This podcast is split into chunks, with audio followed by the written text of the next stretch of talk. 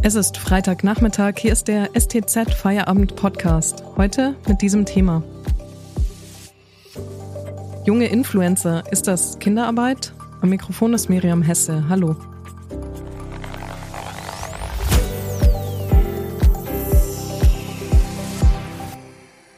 Kinder agieren als Influencer mit teils Hunderttausenden Abonnenten, von denen manche gefährliche Absichten haben wieso Experten von einer Persönlichkeitsverletzung sprechen und welche Fehler die Eltern machen.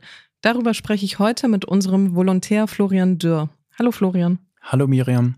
Florian, es gibt ja immer mehr sogenannte Kidfluencer, die in den sozialen Medien Produkte bewerben oder ein Publikum von Hunderttausenden Abonnenten unterhalten. Was sind denn deren Inhalte? Gib uns mal ein paar Beispiele. Ja, da gibt es eigentlich keine großen Unterschiede zu den erwachsenen Influencern, die wir alle kennen. Also sie, auch die Kinder schminken sich vor der Kamera, tanzen oder bewerben eben bestimmte Produkte. Es gibt zum Beispiel ein Video einer Neunjährigen, die beim Frühstück äh, Werbung für ihre Cerealien macht. Aber dann gibt es noch einen bestimmten Bereich bei Kindern. Sie produzieren auch gezielt Content für die Kinder in ihrem Alter. Also zum Beispiel probieren sie neues Spielzeug vor der Kamera aus oder filmen ihren Besuch im Freizeit- oder Tierpark. Der Job, wenn man das so sagen kann, muss ja recht lukrativ sein. Du schreibst davon, dass darunter sogar Multimillionäre seien. Genau, das ist aber eine Ausnahme. Das, da gibt es in Amerika einen mit seinem Kanal Ryan's World. Ähm, der hat um die 30 Millionen Abonnenten auf seinem YouTube-Kanal und verdient äh, von oder verdiente von Juni 2019 bis Juni 2020 umgerechnet 24 Millionen Euro. So hat es zumindest das US-Wirtschaftsmagazin Forbes mal berechnet.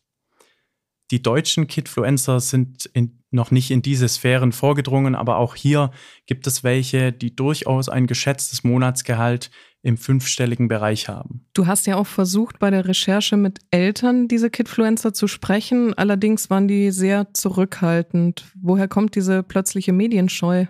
Ja, eigentlich könnte man meinen, sie, sie hätten Interesse daran, weil sie auch sonst ihre Kinder ja einem Riesenpublikum in den sozialen Medien präsentieren. Aber ja, ich habe es probiert. Ich habe viele Kinderinfluencer angeschrieben oder besser gesagt die Eltern angeschrieben und um Erlaubnis gefragt. Aber entweder es kamen gleich Absagen oder die Mails wurden erst gar nicht beantwortet. Es scheint so, dass viele schon schlechte Erfahrungen mit der Presse gemacht haben. Wenn wir jetzt das Beispiel der elfjährigen Miley nehmen, sie ist eine der erfolgreichsten deutschen Kinderinfluencerinnen und ihre Eltern beschweren sich zum Beispiel auf ihrer Internetseite, dass sie in den vergangenen Jahren regelmäßig Zielscheibe von negativen Berichten geworden seien. Kritik kommt ja aber auch von Kinderschützern. Die sind wenig begeistert von den YouTube- und Social-Media-Auftritten von Kindern, oder? Genau, wenn wir gerade beim Beispiel Miley's World bleiben. Ihre Eltern haben ihre eigentlichen Jobs gekündigt, um die Tochter dann bei ihrem Social-Media-Auftritt zu unterstützen. Und da sieht das deutsche Kinderhilfswerk eindeutig ein Alarmsignal. Wir müssen uns nur vorstellen, wenn die Tochter einmal keine Lust mehr hat, äh, Videos zu produzieren, um ihre Abonnenten quasi bei Laune zu halten, fällt das komplette Familieneinkommen weg. Und da lastet natürlich ein extremer Druck auf dem Kind dann. Außerdem betonen die Kinderschützer, dass Kinder ein Recht auf Erholung, auf Freizeit, auf Freundetreffen hätten, ohne immer daran denken zu müssen, wie sie das jetzt in den sozialen Medien verarbeiten können. Ich kann mir aber vorstellen, dass die Eltern argumentieren, die Kinder wollen das und sie drängen äh, dazu, das zu machen. Ist das dann glaubwürdig? Ja, darüber habe ich auch mit einem Juristen gesprochen, der sich äh, vor ein paar Monaten auch für Kinderrechte im Grundgesetz eingesetzt hat. Und er meint, das sei eher eine vorgeschobene Ausrede. Ähm, also nicht besonders glaubwürdig. Danke, Florian, bis hierhin. Handelt es sich in einigen Fällen bei Kinderinfluencern sogar um Kinderarbeit? Darüber sprechen wir gleich. Vor machen wir kurz Werbung. Wenn Ihnen dieser Podcast gefällt, denken Sie daran, ihn auf Spotify oder iTunes zu abonnieren, damit Sie keine weitere Folge mehr verpassen. Wenn Sie die Stuttgarter Zeitung zusätzlich unterstützen wollen, geht das am besten mit einem STZ Plus Abo. Das kostet 9,90 Euro im Monat und ist monatlich kündbar. Aktuelle Informationen bekommen Sie jederzeit auf stuttgarter-zeitung.de. Zusätzliche Analysen und Hintergründe gibt's mit STZ Plus. Unterstützen Sie Journalismus aus der Region für die Region. Dankeschön. Ich spreche heute mit unserem Volontär Florian Dürr darüber, wie Kidfluencer arbeiten und was Kinderschützer kritisieren. Florian, welche Firmen buchen denn eigentlich diese Kidfluencer für ihre Werbung? Da gibt es eine ganze Menge. Also natürlich die Spielzeugfirmen, haben wir ja vorher kurz angesprochen, dass es auch Werbung für Spielzeug gibt in solchen Kinderinfluencer-Videos, aber auch äh, Modemarken. Und da gibt es ein Beispiel einer 14-jährigen, Coco Basic heißt die, die kommt aus Berlin und hat einen Vertrag mit Subdued. Ähm, habe ich auch ein Video gesehen, da geht sie quasi durch den Laden und darf sich kostenlos alle Klamotten raussuchen, um später quasi Werbung auf dem Schulhof zu machen. Die Marketingbeauftragte dieser Modemarke kam auch mal in einer Dokumentation zu Wort und hat da selbst zugegeben, dass es einfach authentischer wirkt, wenn Coco, also die 14-Jährige, selbst Werbung auf dem Schulhof macht und dass das dann oft Gleichaltrige in den Laden kommen und sagen, schaut mal hier diesen Pullover von Coco, den würde ich gerne auch kaufen. Und dann sind diese Produkte oft schnell ausverkauft. Die Kinder und Jugendlichen exponieren sich ja dann sehr stark auf den äh, Plattformen wie YouTube oder in den sozialen Medien. Tun denn die Anbieter selbst auch etwas dafür, ihre jüngsten Influencer zu schützen? Ja, ein gutes Beispiel ist YouTube. Das sind Kommentare unter den Videos mit Kindern seit 2019 verboten. Das habe ich auch bei mehreren Videos gecheckt. Das stimmt wirklich. Da ist die Kommentarfunktion deaktiviert im Gegensatz zu anderen Videos. Denn damals, 2019, kam der Vorwurf auf, YouTube engagiere sich zu wenig gegen sexualisierte Videos von Kindern. Da gab es einen erwachsenen YouTuber, äh, der mal recherchiert hat und ans Licht gebracht hat, dass der YouTube-Algorithmus Pädophilen wieder und wieder Clips mit Minderjährigen in Badebekleidung empfohlen hat.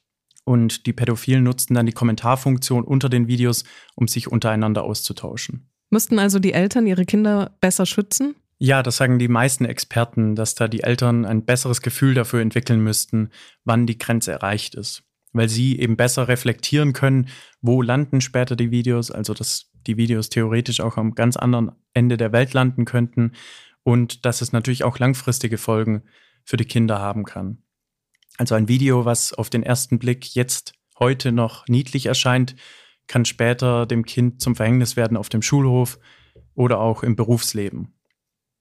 Die Experten ähm, kritisieren an den Eltern, dass sie quasi die Schutzräume der Kinder in die Öffentlichkeit tragen, auf einen großen Präsentierteller quasi. Und die Schutzräume sind eben das Zuhause, auch das Wohnzimmer gehört dazu, Kinderzimmer, ähm, und diese sollten geschützt werden. Das heißt, nie sollte bekannt werden, wo wohnt das Kind, wo geht das Kind zur Schule, all diese Dinge. Und die werden eben oft vernachlässigt durch das Filmen im eigenen Zuhause.